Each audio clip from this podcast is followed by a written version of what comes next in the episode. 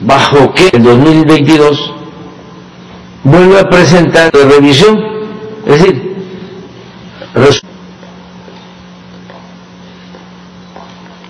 porque ya basta con la simulación. Que ya han sido, eh, que han sido aplicadas durante varios años en sentido totalmente distinto, sin que haya sido discutido y sin que haya sido votado previamente y rechazado por los integrantes de la segunda sala. Esto es lo que queremos destacar y que hoy eh, será discutido en la Suprema Corte de Justicia de la Nación. Eso es lo que no conocemos. ¿Por qué se bajaron los tres proyectos? ¿Por qué se cambió el proyecto? El ministro Aguilar, porque ya basta con la simulación. Saberse es del bloque conservador. Amparo al particular, eso es lo que nosotros saberse es del bloque conservador, que dicho sea de paso, porque también debe saberse, es del bloque conservador.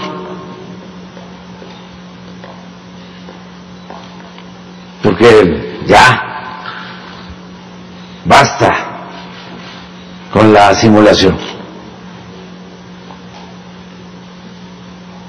Presentó tres proyectos tres proyectos, proponiendo desechar el recurso de revisión. En esta instancia, perdió el señor Palomino y se fue a la corte a una revisión.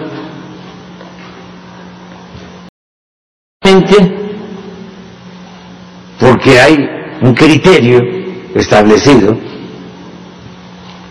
el ministro Aguilar propone desechar el recurso de revisión, es decir, resolver en contra del señor Palomino. Esto lo hace el 10 de agosto. Debe estar del texto, ¿no?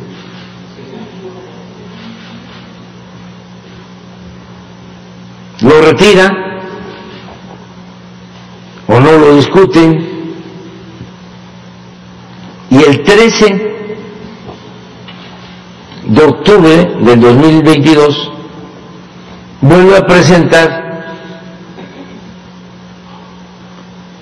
otro proyecto también proponiendo desechar el recurso.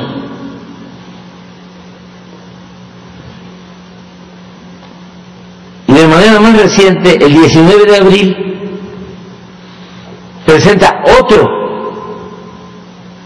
mismo sentido, desechar el recurso. Pero quién sabe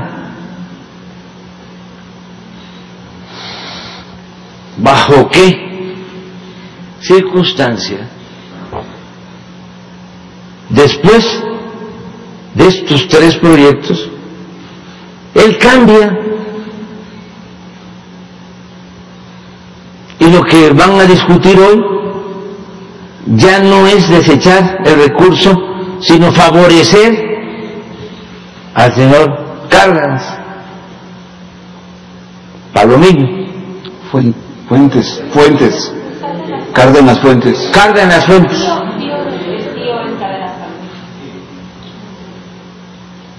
Entonces, Nada más que nos expliquen. Esto antes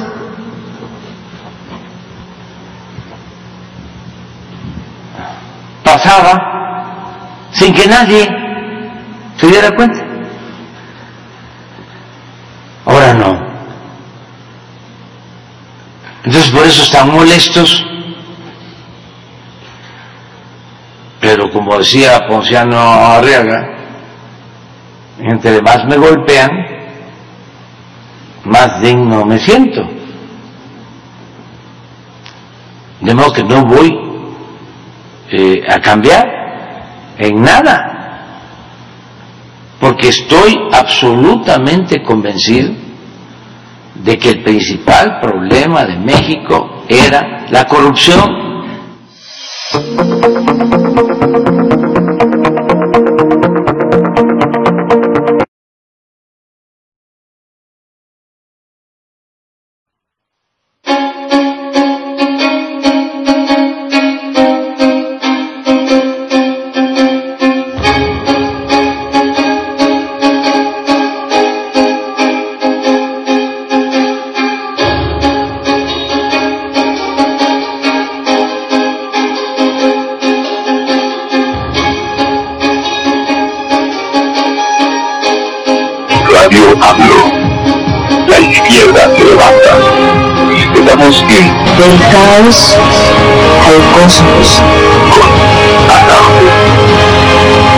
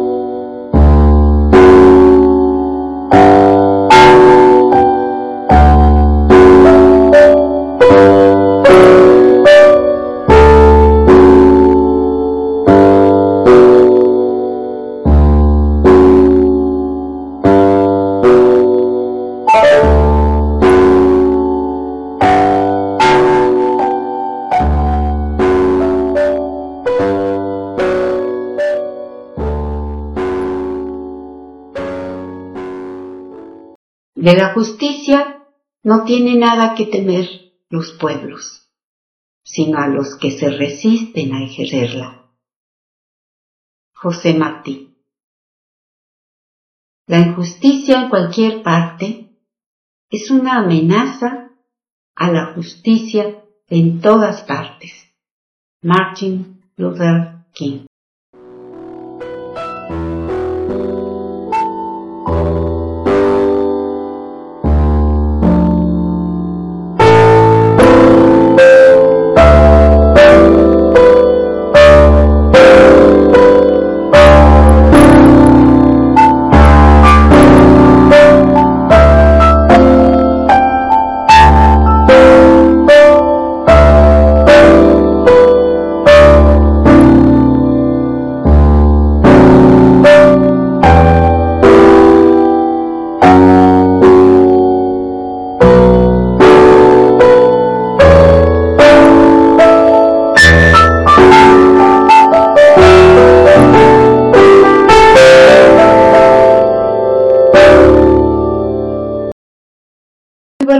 Soy Azardevin, estamos en el caos al cosmos, hoy es jueves 15 de junio de 2023. Tengo mucho gusto en saludar a todos ustedes, muchas gracias. Deberá ser la que comienza este lunes próximo una contienda recia, pero fraterna, entre compañeras y compañeros que comparten un cuerpo de principios y un ideal, y no una agria disputa entre enemigos. El contacto directo con el pueblo deberá prevalecer sobre el espectáculo mediático, las ideas sobre los eslogans. No es la hora de charlatanes ni de publicistas, es la hora de confrontar ideas, porque como decía Miguel de Unamuno, de escultores y no desastres es la tarea. Cuando te aplauden al subir a la tribuna, piensa en los que murieron. Cuando te toca a ti el micrófono, te enfoca la televisión, piensa en los que murieron. Tú los representas a ellos. Ellos delegaron en ti los que murieron. Digo, citando a Ernesto Cardenal, a Claudia, a Adán, a Marcelo, a Ricardo, a Gerardo, a Manuel. Y les hago, además de este urgente y necesario recordatorio, un llamado a pensar en quienes depositaron sus esperanzas en López Obrador. Ni a las y los muertos que lucharon por la democracia, ni a las y los vivos que luchan por la transformación del país pueden y deben fallarles. Espero que lo hayan escuchado los candidatos Ebrard. Es muy cierto.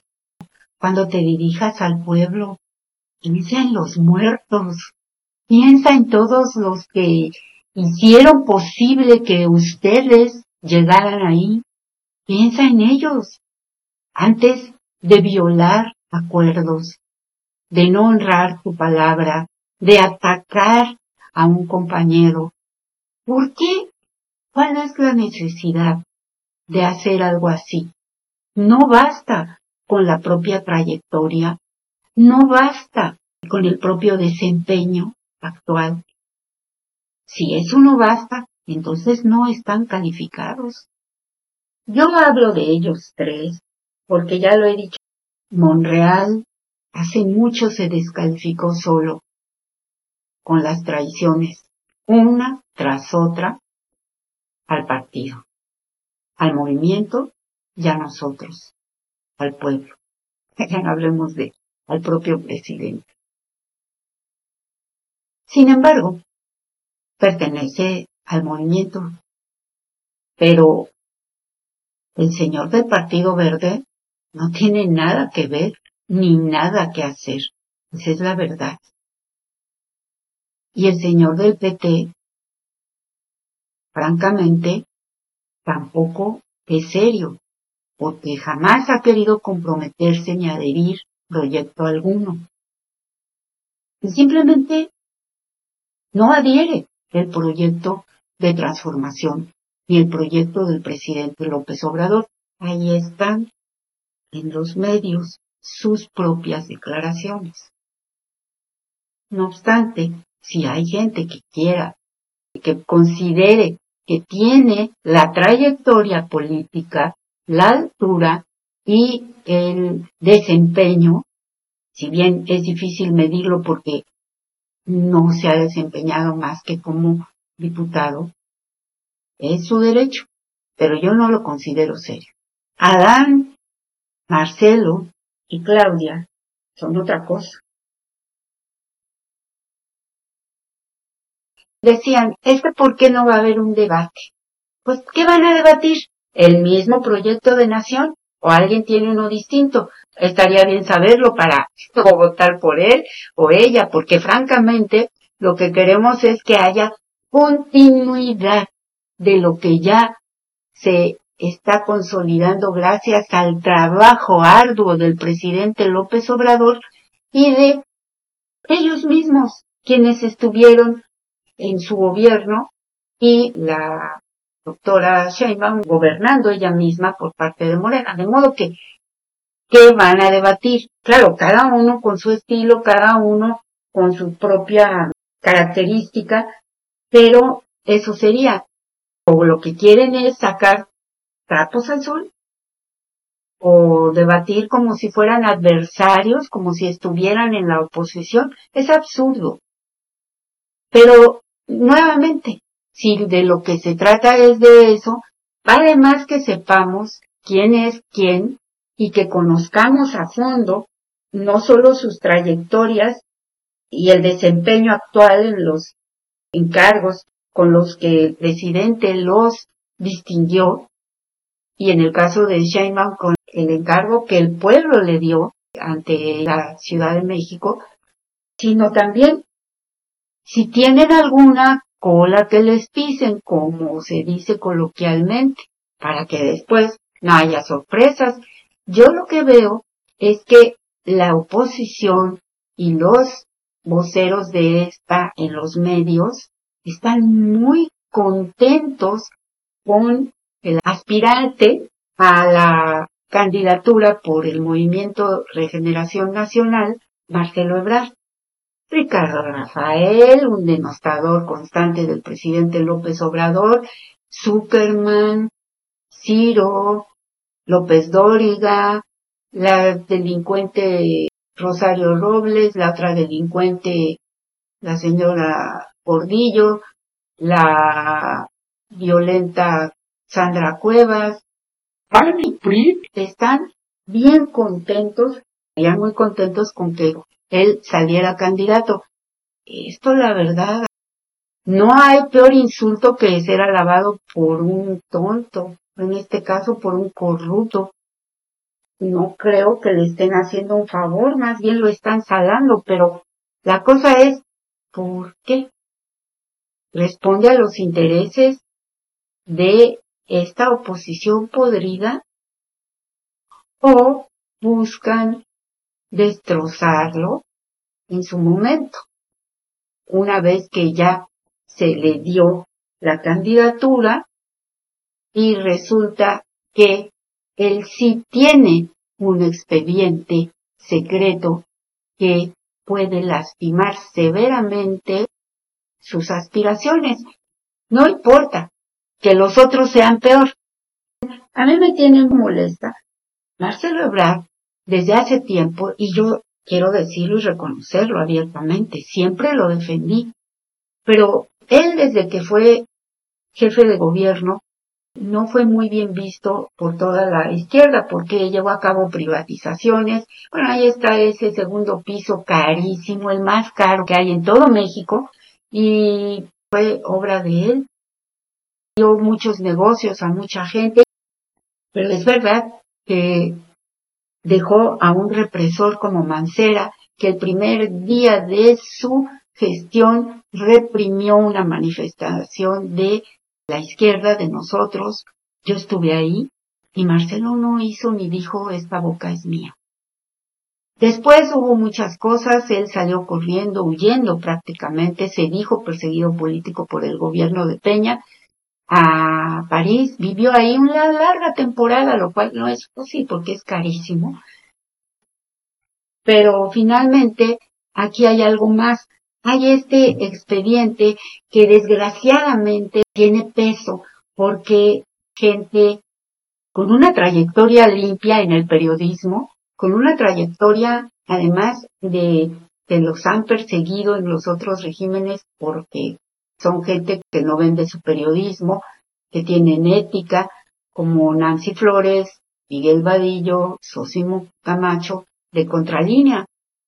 Y ellos han presentado este reportaje que antes de sacar estuvieron insistiéndole a Ebrard les diera audiencia para platicarlo con él, para corroborar con él es decir, para darle el derecho de réplica de antemano, es decir, antes de que saliera a la luz, y Marcelo Ebrard, por toda respuesta, les indicó que se entrevistaran con su abogado. Y el abogado trató de intimidar a los periodistas, en este caso, quienes acudieron en esa oportunidad, que fueron Vadillo y Flores, estuvieron ahí, les tomaron fotos, y les pedían copias de toda su investigación periodística, cosa a la que ellos se negaron porque no se trataba de eso y decía Nancy Flores, ni los jueces nos pueden pedir algo así. Entonces, este señor, ¿con qué derecho? Y además, la verdad les dieron un mal trato, pero más allá de todo eso, La pretensión de intimidación habla mal de el entonces canciller. Y si bien la investigación es anterior a su gestión como canciller, hay documentos. No se trata aquí como las pseudo investigaciones que sacan en latín o en todas estas mentiras, e infodemia, calumnias burdas que han tejido alrededor de gente cercana al presidente López Obrador. No se trata de eso. Se trata de documentos. Se trata de una investigación a fondo en la que hay evidencia. Y por eso ellos quisieron antes platicarlo con el canciller y sobre todo dado que él ya había manifestado su intención de aspirar a la presidencia de la República. Ellos han recibido mucha inquina, la molestia de gente que los escucha, diciéndoles que por qué sacan esto ahora y que si es algo en contra de Brad. Y ellos dijeron, esto es lo que nosotros hemos investigado y es la experiencia real que tuvimos con él, pero desde luego que vamos a presentar todo lo que tengamos de todos los candidatos de todos los partidos, porque así debe de ser. Pero en el caso de Brad, hemos visto esta inconsistencia actualmente, porque dice una cosa y hace otra.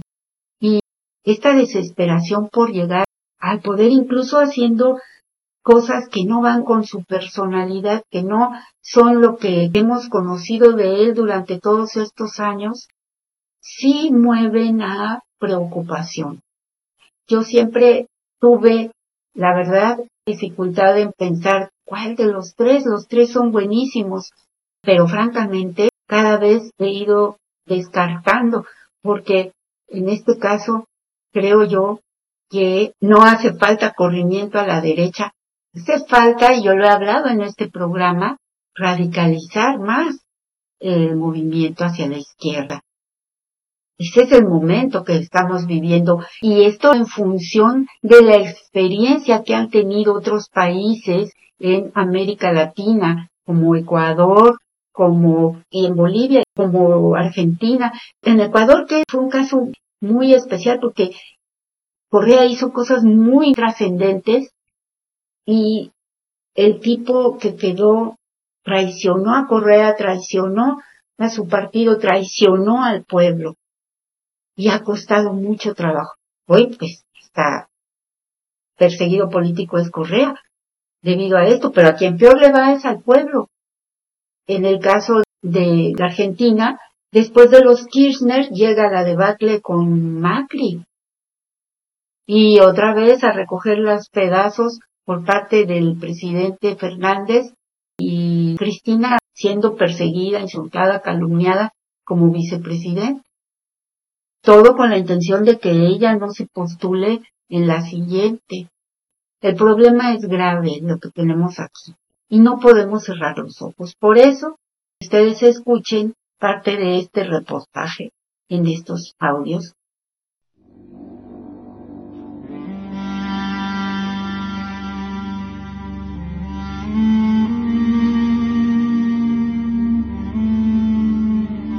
Radio AMLO. La izquierda se levanta. Estamos en Del caos al cosmos con Semanas posteriores con el abogado, con el despacho de abogados, acudimos otra vez un equipo de reporteros y de eh, para grabar la entrevista, camarógrafos, fotógrafos. Cuando llegamos, sorpresivamente, eh, estaba eh, Marcelo, no, estaba el abogado de Marcelo, y había contratado, supongo, o había llevado a un notario público. Bueno, tú Nancy eres quien este, también iba en ese momento a la entrevista con Marcelo Ebrard, ¿por qué no cuentas tú esta parte? Este, para que no tome yo nada más la voz, porque tú estuviste presente y podemos describir juntos lo que pasó ahí. Sí, llegamos al despacho de este abogado eh, ubicado en Santa Fe, eh, nos pasaron a una pequeña salita, ahí ya estaba presente el eh, notario público y pues nosotros pues bien a bien no sabíamos quién era esa persona porque pues no nos lo presentaron al inicio. Nos pidieron las identificaciones oficiales a todos los que habíamos asistido les tomaron fotografías, lo cual a mí personalmente se me hizo muy invasivo porque pues generalmente no tienen por qué tomarle imágenes a tu identificación oficial. Además nos exigieron identificación oficial, no quisieron la identificación del medio, sino querían eh, pues pasaporte o INE. Uno no anda cargando su pasaporte, en realidad llevábamos nuestra INE. entonces, bueno, le tomaron fotografías a, nuestra, a nuestros documentos personales y pues una vez que ya eh, estábamos instalados, ya prácticamente le habían colocado el micrófono a el abogado y ya estábamos a punto de iniciar eh, la grabación eh, de la entrevista.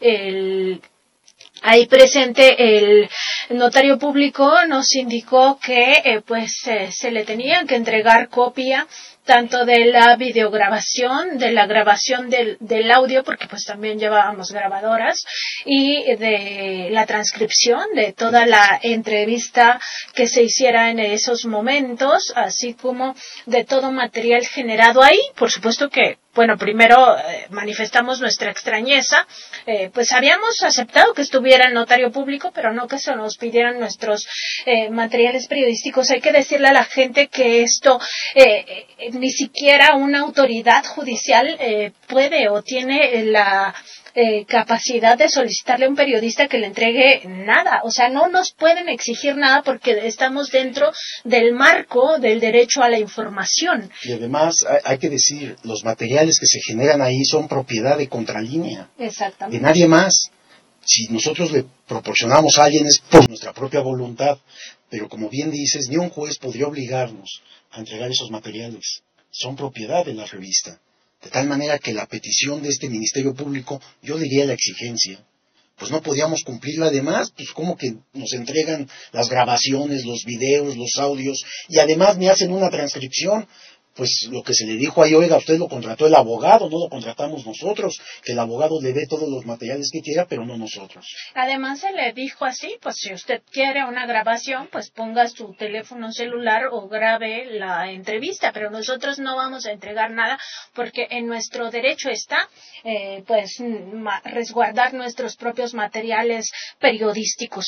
Y además todo esto garantizado por las leyes mexicanas y el derecho internacional sobre derechos humanos. Y bueno, ahí el abogado, eh, pues de una forma a mí me parece también muy eh, agresiva, reaccionó. sí, agresiva, reaccionó eh, retirándose el micrófono, manoteando, diciendo, pues entonces no va a haber entrevistas si ustedes no aceptan las condiciones que estamos poniendo. Y le dijimos, pues por supuesto que no aceptamos, porque además usted debe saber que el derecho nos ampara en nuestros materiales. ahí, pues prácticamente concluyó la, la reunión porque nos dijo entonces no hay condiciones para llevar a cabo esta entrevista y no vamos a hacer ninguna entrevista y prácticamente eh, pues ya lo que siguió fue que nos echaron del lugar. O sea, digo literalmente nos pidieron pues ya que desalojáramos, tuvimos que eh, rápidamente recoger todo. Eh, la gente pues debe de imaginarse que poner cámaras es montar un tripié, montar la cámara, además poner las grabadoras, etcétera, pues lleva tiempo. Bueno, tuvimos que hacerlo todo pues muy rápido y eh, incluso eh, recuerdo que nuestro compañero camarógrafo pues tuvo que llevar el tripié prácticamente eh, montado porque no nos dio tiempo ni siquiera de pues salir un poco pues en una situación más tersa, ¿no? Y al llegar ahí nos dicen, bueno, pues no hay entrevista.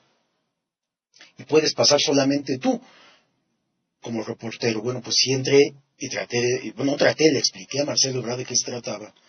Y él decidió no explicar.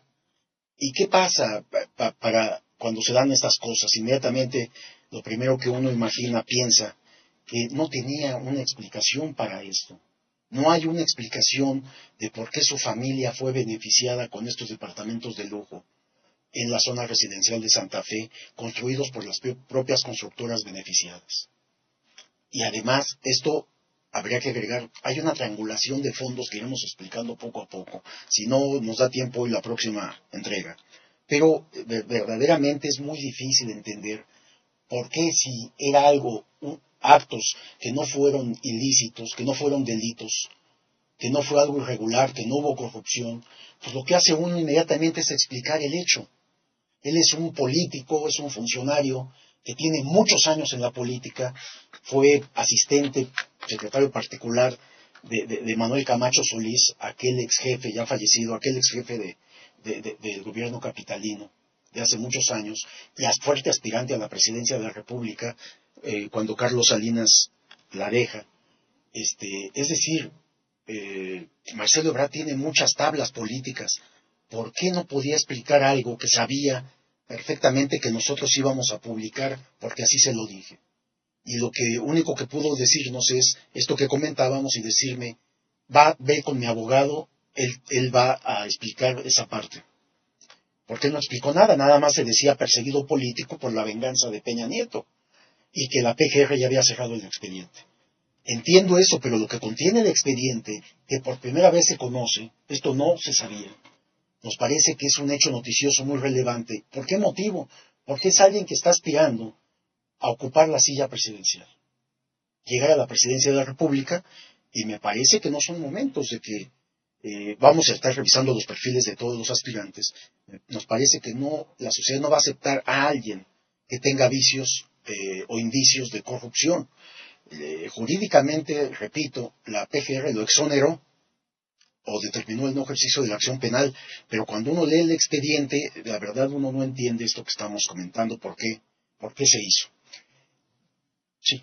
Y Miguel, pues es que aquí mismo en esta mesa hemos eh, sostenido que no puede ser un argumento ni de eh, la derecha, ni de la izquierda, ni de absolutamente nadie el hecho de llamarse perseguidos políticos para evadir eh, la responsabilidad que tienen hacia la sociedad de explicar su riqueza. O sea, simplemente porque básicamente estamos hablando de que si se les descubre en algo tienen la obligación de rendir cuentas ante, ante la sociedad y en el caso específico de los aspirantes por parte del Movimiento Regeneración Nacional. Además, hay que eh, recordar eh, por qué es tan importante fiscalizar a los precandidatos. Eh, primero, porque hay principios fundamentales de carácter ético en el movimiento Regeneración Nacional que fueron incluso leídos el día de ayer por el, gobernador de Sonora, Alfonso Durazo, que al mismo tiempo era el presidente de, esta, de este Consejo Nacional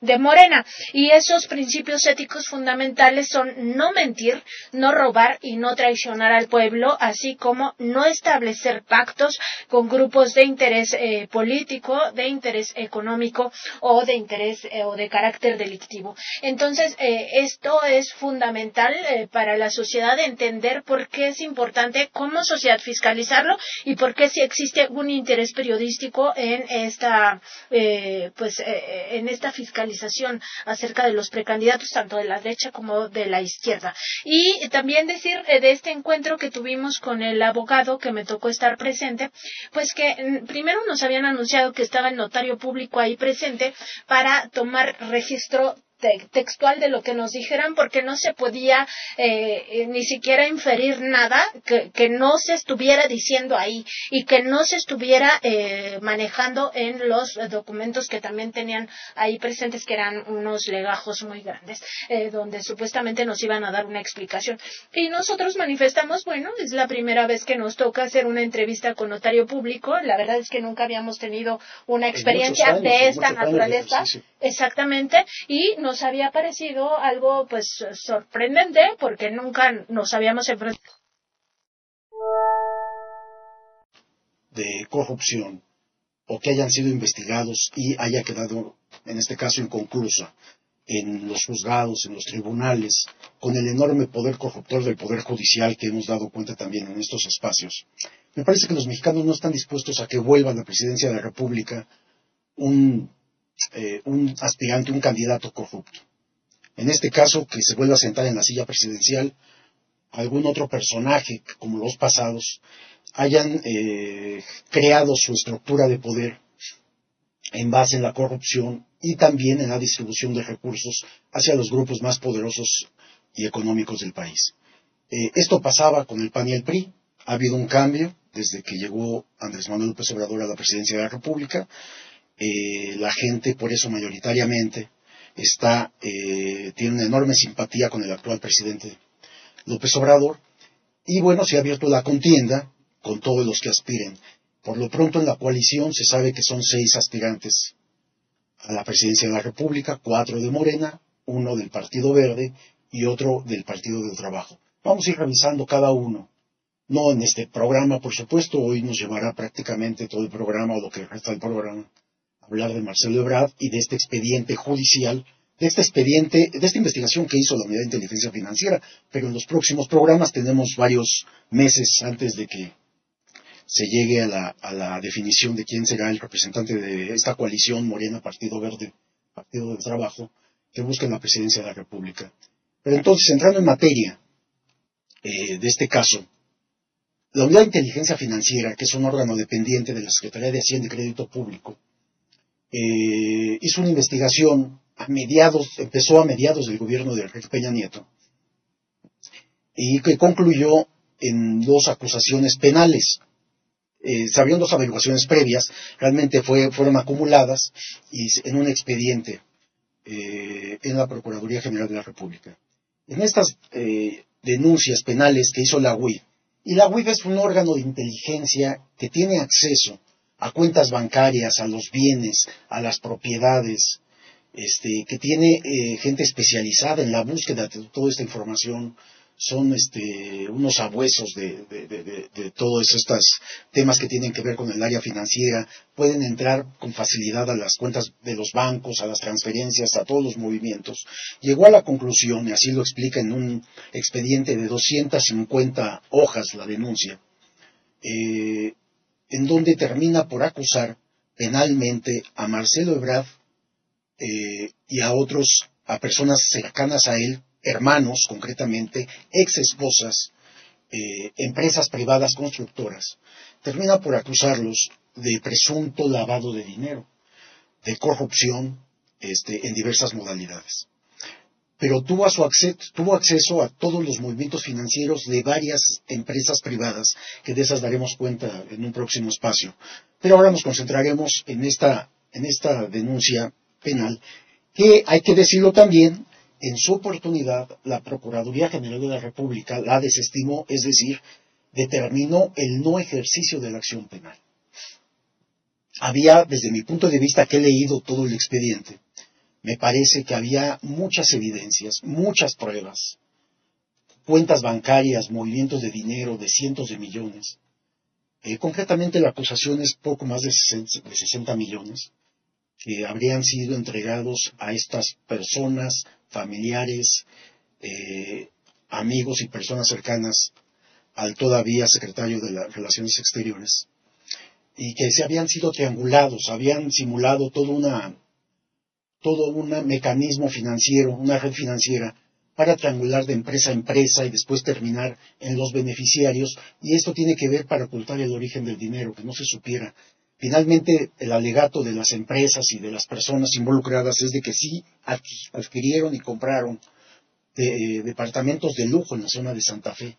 Lo cierto, dice la Unidad de Inteligencia Financiera, que hasta el momento de presentar las denuncias no había registro alguno de que se hubieran pagado todos esos, todas esas propiedades. Es decir, fueron eh, recibidas de parte de las propias constructoras que el propio Marcelo Ebrard, como jefe de gobierno, les había eh, o había otorgado concesiones y permisos para la construcción de obras viales en las delegaciones Magdalena Contreras y Álvaro Obregón, y también al lado de, estos, de estas obras viales. Está bien documentado, como ustedes pueden observar, incluso se recibieron expedientes de Francia y de y se iba a recibir otro de Suiza y se les dijo que ya no, por parte de la autoridad cerró el expediente, porque cuando se dice que se dictamina el no ejercicio de la ley es porque se supone que no hay suficiente información para configurar un posible delito. Y en este caso, había toda esta información, había incluso de Francia y había una por venir de Suiza y se les dijo que ya no y se cerró el expediente.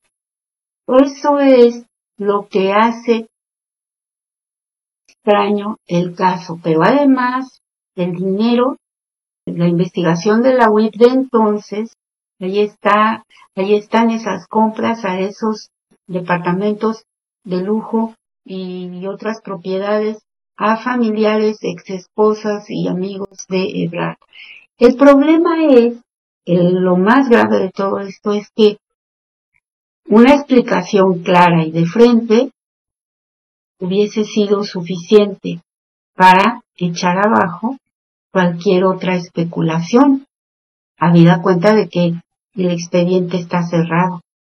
Pero Ebrard se negó a dar esa explicación. Por toda respuesta envió al abogado y no quiso por ningún motivo tocar el tema. Y volviendo al tema de lo ocurrido con Claudia Sheinbaum, entiendo a qué se debe que aludan a la condición de mujer de Sheinbaum. Es verdad que si los hombres muestran enojo, y vaya que he visto a unos perder el estilo, por ejemplo a Monreal, hace poco cuando una periodista de Sin embargo lo entrevistó en relación a los libros que se editaron por parte del Senado, el dinero del Senado, que eran libros de Monreal, y que había inflación en el precio y, y que eran una cantidad enorme cuando que la cantidad real era otra, entonces el costo claro era otro y este fue el motivo por el cual la periodista le dijo qué pasó aquí.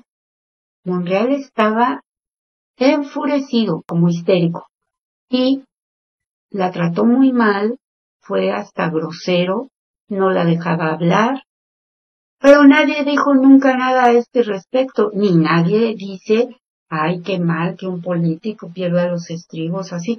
Es decir, que cuando una mujer es la que se enoja y en nada que ver con el enojo de Claudia Sheinbaum, entonces sí, es malo porque es mujer, entonces es una histérica. Eso es la inferencia que se hace. Desde ese punto de vista estoy de acuerdo con que sí conlleva una parte de misoginia y sobre todo en lo personal creo que Claudia hizo mal en señalar con el dedo a Durazo.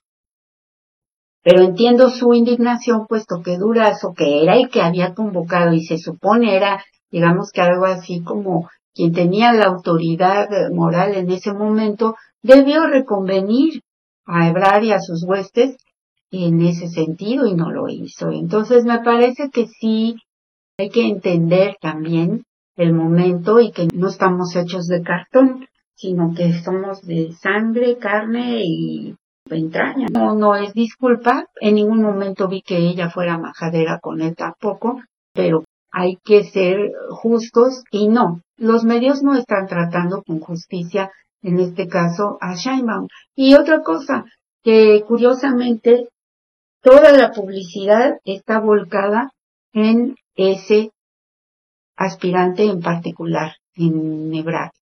Y eso también nos mueve a curiosidad, por lo menos. Creo que si Ebrard no da la cara en cuanto a este expediente, no podrá aspirar a la candidatura, porque en este caso me parece que también Morena tiene el derecho y el deber de ver quién es cada uno de los aspirantes, porque aquel que vaya a ser el candidato al mandato máximo al que puede aspirar alguien en una nación, en este caso la presidencia, y después de haber estado ahí un estadista de la talla de López Obrador representándonos a los simpatizantes del Movimiento de Regeneración Nacional, al pueblo de México, no se puede llevar a alguien que no tenga un expediente limpio, claro, transparente. Esto es muy importante. No se trata de denostar a nadie, se trata simplemente de aclarar lo que debe ser aclarado y que es un deber no solo de Ebrard, sino de Morena mismo. Porque hay estatutos. Como bien dijo el doctor Díaz Polanco, no se les puede conminar de manera coercitiva a los aspirantes. En este caso, a los otros ni del partido son. Entonces, si hacen cualquier cosa, ¿qué les van a decir? Ellos no adhieren el estatuto de Morena. Por eso yo digo esos no tienen derecho a estar ahí, pero en fin. Pero a los aspirantes de Morena, sí, porque ellos adhieren los principios de Morena. Por cierto, Ebrard no era miembro del partido hasta hace muy poco, hasta que quiso ser candidato. Me parece también que eso deja mucho que desear en aquellos quienes estamos de tiempo atrás como adherentes, simpatizantes, ya no digan a los militantes de ese partido. No veo con buenos ojos ese tipo de cosas porque justamente han sido este tipo de cosas las que han molestado tanto a la gente que simpatiza con Morena, a la propia militancia que a ella sí con sus par de tenis han andado de puerta en puerta. Por cierto que hay fotos por ahí de la doctora Sheinbaum haciendo lo propio con sus tenis y de puerta en puerta. Es verdad, y esto tenemos que reconocerlo, que las trayectorias de los tres son distintas, que Ebrard viene del salinismo, es verdad, del priismo, pero que estuvo todavía allí hasta ya entrada el gobierno de la Ciudad de México del actual presidente López Obrador. Y entonces Ebrard le pidió que lo invitara a colaborar con él y ahí se fue. Pero él estuvo en el PRD y pretendió liderarlo, pero nunca quiso pertenecer a Morena y por ahí también circula un audio en el que él dice que con Morena no. Entonces ahora sí, nada más que yo digo todo esto en bien del futuro. Yo les había dicho, yo no quiero hablar de esto porque ya bastante hay con que se anden peleando ahí, desgarrándose por estos aspirantes. Sin embargo, a mí me parece que no es ético tampoco guardar silencio ante lo evidente, porque también parecería ya que a la hora de la hora yo estoy con el que gane. Bueno, en mi caso no tan así, porque si bien uno debe respetar, por supuesto, pues ellos son los primeros y los miembros de Morena y todo, pero nosotros también como pueblo consciente de respetar que yo no quiero a nadie más que esté en ningún otro partido. Entonces, claro que el que sea de Morena, pues por ese. Sin embargo, no, eso no quiere decir que esté bien contenta a lo mejor al final. Entonces, pues claro que tengo alguna preferencia. Mi preferencia, la vuelvo a decir, es a la izquierda totalmente y entre más radical mejor y en aras de evitar lo que hemos visto en otros países, la derechización de los movimientos y la caída finalmente. Aquí tenemos todo en este momento para poder ir a fondo en la transformación, porque si ahorita le damos vuelta al timón, pues ya lo enterramos. No puede ser así. Ese es mi punto de vista.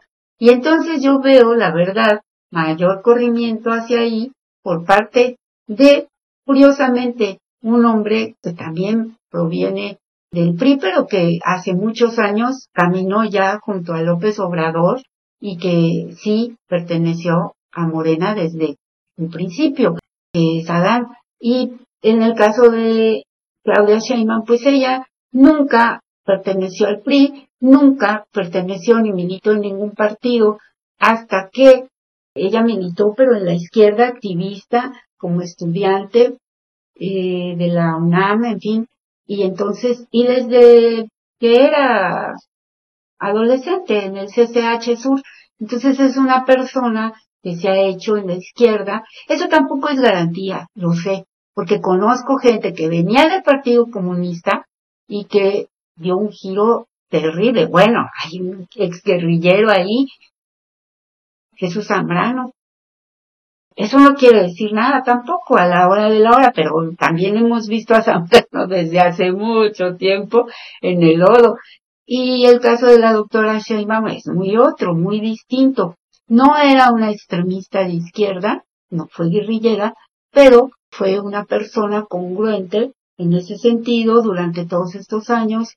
Finalmente, gracias al liderazgo de López Obrador, pero ella ya estaba ahí protestando junto con Cárdenas, con la señora Rosario Ibarra de Piedra, en fin, eh, siempre estuvo en esas causas. Y después, gracias al liderazgo y a la convocatoria de López Obrador, ella va adhiriendo cada vez más por ese rumbo y entonces llega, incluso por invitación del propio presidente, a trabajar con él en el gobierno de la Ciudad de México y de ahí para adelante. Ella sí es fundadora de Morena y está desde hace tiempo. Creo en ese sentido que estas dos figuras que menciono tienen más las características que al menos me satisfacen. Realmente tenía simpatía por Marcelo Ebrard, me parecía buena su trayectoria, pero me parece que quise deliberadamente pasar por alto detalles que hoy, a la luz de la propia actuación de Ebrard, ya no son simples detalles, sino que conforma toda una trayectoria y una manera de ser que no es lo que yo creo necesita nuestro movimiento. Esa es la razón por la que hablo de esto y esa es la razón de que externe lo que siento en estos momentos, porque yo no quiero ver tirado a la basura todo el capital político que deja López Obrador por la ambición de alguno o alguna. No queremos ni lo vamos a permitir. La nación mexicana es grande y merece seguir como hasta ahora en esta transformación que está trayendo cosas muy buenas. Hay mucha mentira, mucha infodemia, mucha podredumbre. Y a este respecto, ¿qué les parece si escuchamos esta bonita canción del sonero rapé, que canta muy bien?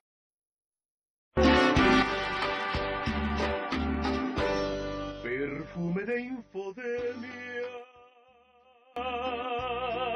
tiene tu nota,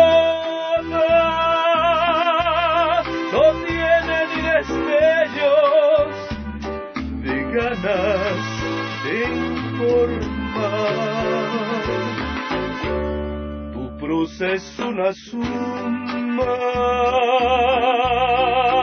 de mentirotas,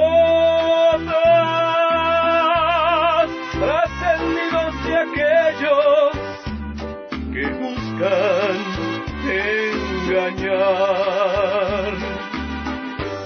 Tu fuente es una copia de fake news en las redes.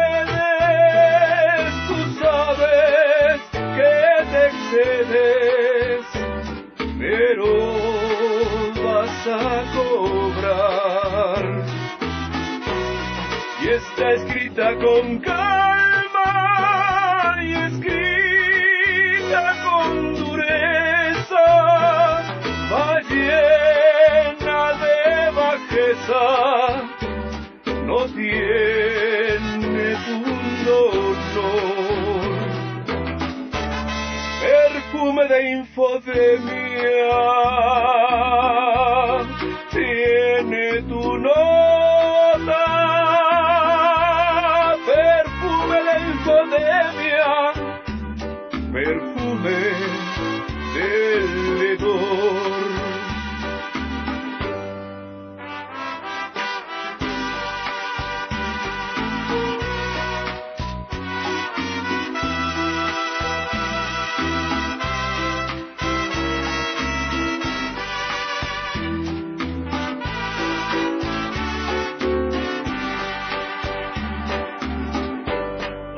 Nota es muy impropia,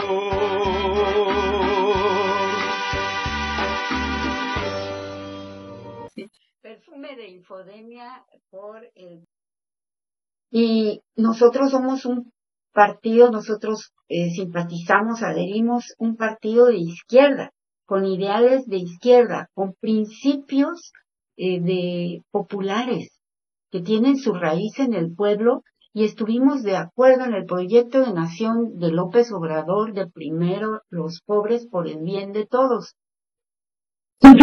Me parece muy bien que haya personas con la calidad moral como la de la secretaria de, de seguridad que no dejó votado todo y se fue. Gracias a la secretaria de seguridad Rosa Isela. Y en el caso de los otros que se van, pues bueno, por lo menos Nale creo que tiene que entregar la refinería y qué bueno que, que apueste por la candidatura a en Veracruz. Y en el caso de Zoe Robledo me parece que ha hecho muy buen trabajo y él dice no voy a dejar todo votado, voy a hacer lo que tengo que hacer, pero sí aspiro a una candidatura por la gubernatura de Chiapas, me parece que es. Yo creo que es legítimo, lo que sí que hay que tener dedicación a la gente, ¿no? A los compañeros, al pueblo que es el que finalmente la lleva. Cuando hay esa seriedad, nosotros lo agradecemos y vemos con buenos ojos esa actitud. Es lógico que haya aspiraciones, pero yo no veo bien a alguien que deja todo votado y se larga. Gracias, eh, pero yo creo que mejor ni voto por ti, porque que fue el caso también de Marcelo Ebrard. Adelantó los tiempos porque la ley marca seis meses la renuncia antes de las candidaturas. Eso es lo que la ley marca. Ya al adelantar la víspera, y con que hubiese sido un mes antes, yo considero sería suficiente. Nuevamente, por ejemplo, con esta reforma electoral se buscaba también acortar los tiempos de campaña, es demasiado tiempo. Ya las campañas, las campañas para diputado, senador, gobernador, regidor, presidente municipal, presidente de la República, son interminables, se gasta demasiado y es un desgaste también hasta psicológico porque esta atosigada que dan los medios y sus supuestos debates que no lo son, es una porquería, la verdad. Entonces, ¿para qué también hacerlo con las, los que aspiran? Pues es absurdo, absurdo realmente. Y no podemos en el partido tampoco, ni el pueblo, seguir bailando al son que nos toque, al capricho de uno o dos. No se trata de eso. A mí no me parece correcto y ahí el partido debería de fajarse los pantalones porque no estamos para darle gusto a nadie. En este caso creo que el propio presidente asintió y entiendo que se trata de una sucesión especial.